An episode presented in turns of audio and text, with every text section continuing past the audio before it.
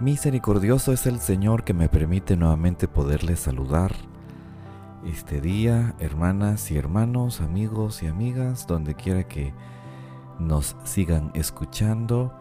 Les envío un abrazo fraternal, una bendición en el nombre de mi Señor Jesucristo y deseamos seguir conservando ese don de la vida, el cual ya sabemos que es maravilloso y con el regalo de la gracia se convierte en vida eterna, si Dios lo permite empezarla a disfrutar desde ya. ¿Y eso es posible? Claro que sí, el Señor nos ha prometido que ha venido por nosotros para darnos vida y vida en abundancia. Vamos a continuar esta mañana con el relato de los personajes que se encuentran con Jesús. Hoy analizaremos un personaje que, no tiene origen hebreo, no tiene origen judío, es un romano que demuestra que la fe no tiene fronteras, que la fe puede correr y llegar a todas las personas del mundo y creo que ese ha sido el propósito de mi Señor Jesucristo, que la fe corra y llegue. En el capítulo número 8 de Mateo, versículo número 5, se lee en adelante de este centurión. Entrando Jesús en Capernaum, vino a él un centurión rogándole y diciendo, Señor, mi criado está postrado en casa, paralítico, gravemente atormentado. Y Jesús le dijo, Yo iré y le sanaré. Respondiendo el centurión y dijo, Señor, no soy digno que entres bajo mi techo Solamente di la palabra y mi criado sanará.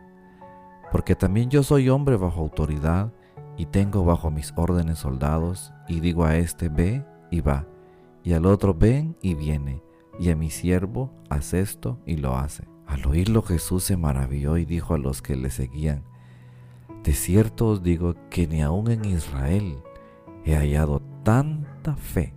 Y os digo que vendrán muchos del oriente y del occidente y se sentarán con Abraham e Isaac y Jacob en el reino de los cielos.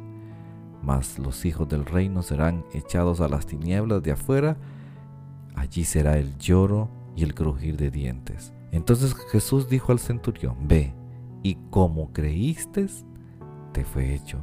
Y su criado fue sanado en aquella misma hora. Tenemos entonces allí para analizar.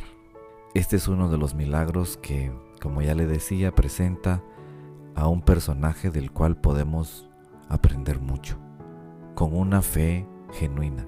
Y nos referimos al centurión que pidió la sanidad para su siervo. En la antigua Roma había una organización como para poder entender un poco de su ejército, el cual lo ordenaban por legiones alrededor del mundo. Estas legiones eran divididas por centurias. Una centuria no era más que una división que constaba de 100 soldados, los cuales estaban a cargo de un oficial conocido como el centurión. Generalmente estos centuriones procedían de una familia romana. Probablemente estos centuriones, como ya le dije, sus familias eran pudientes y educadas. En la Biblia vamos a encontrar a varios centuriones, como el que ahora hemos leído. Tenemos, por ejemplo, al centurión que reconoció a Jesús en la cruz como el Hijo de Dios.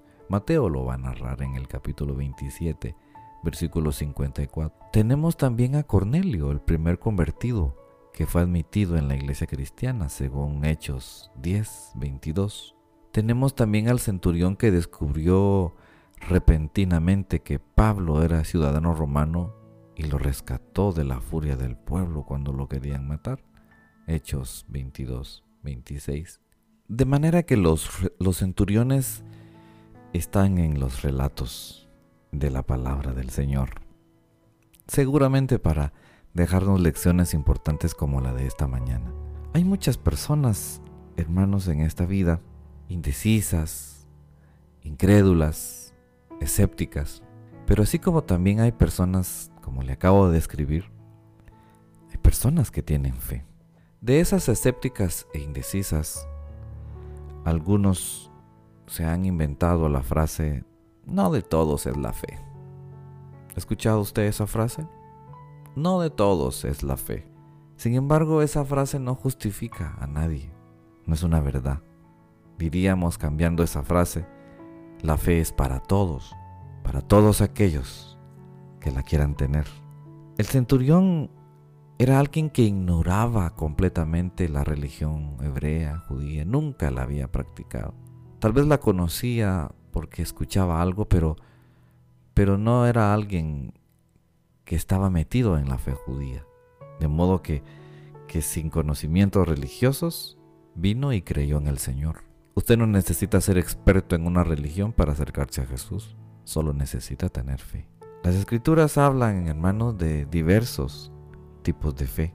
Fíjese que en Juan capítulo 12, versículo 37 habla de que muchos no poseen fe. Simplemente no quieren tener fe, no desean tener fe, no deciden tener fe. Otros tienen una fe pequeña. Bueno, por lo menos han empezado o hemos empezado. Quién sabe en qué, en qué grupo vamos a estar nosotros. Capítulo número 16 de Mateo, versículo 8, habla de que otros tienen una fe pequeña.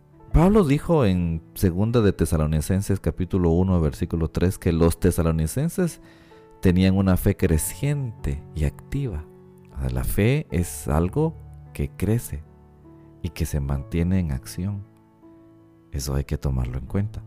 La Biblia dice también que Abraham tenía una fe grande. Por eso le llamaban el padre de la fe.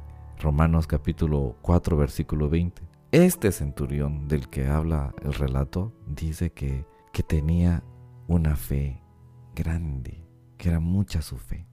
Así que su fe nos parece grande en relación a la posición que él tenía como, como oficial romano. Probablemente él iba a ser motivo de, quién sabe si de regaños, de burlas. Sin embargo, su fe no lo hizo detenerse. Su fe fue grande en relación a que tenía circunstancias difíciles y en vez de correr a lo que él quizás ha creído o hasta donde había sido su creencia, ahora sustituye todo su, sistema de creencias, lo sustituye con la fe en Cristo y viene a Él, de acuerdo a esa circunstancia que le está aquejando. ¿Y cuál era su circunstancia? Un esclavo de Él. Eso habla de que era un hombre que tenía humildad y, que hacía uso de la misericordia. ¿Por qué qué le importaba un hombre preparado para la guerra ver a un, a un esclavo morir? Pero ahí nos enseñan su misericordia. Su fe era grande porque supo que era a través de un milagro. No era a través de venir, darle una toma, hacerle un remedio y... No, simplemente creyó a que era posible a través de una palabra dada por el que tiene autoridad. Y él sabía lo que era tener autoridad y dar órdenes. Y eso es lo que se narra. La fe del centurión, hermanos, fue proporcional. Jesús te lo dijo en el versículo 13. Entonces Jesús le dijo al, centurión, ve y como creíste, es una fe proporcional. Conforme uno cree, así recibe. Realmente nos ha enseñado mucho la fe de este centurión. Hermano, no necesita usted ser realmente un religioso para que su fe crezca en el Señor. Necesitamos esta mañana ser solamente humildes, venir ante Jesús, ante cualquier circunstancia que nos está afligiendo. Ignoro realmente si usted me está escuchando este día y cuáles son sus circunstancias. Solo venga Jesús y Él atenderá esas peticiones que con fe vamos a pedirle. Buen Dios y Padre Celestial, este día venimos delante de ti, asumiendo, Señor, la fe que hoy se nos ha mostrado de un centurión. Solamente di la palabra.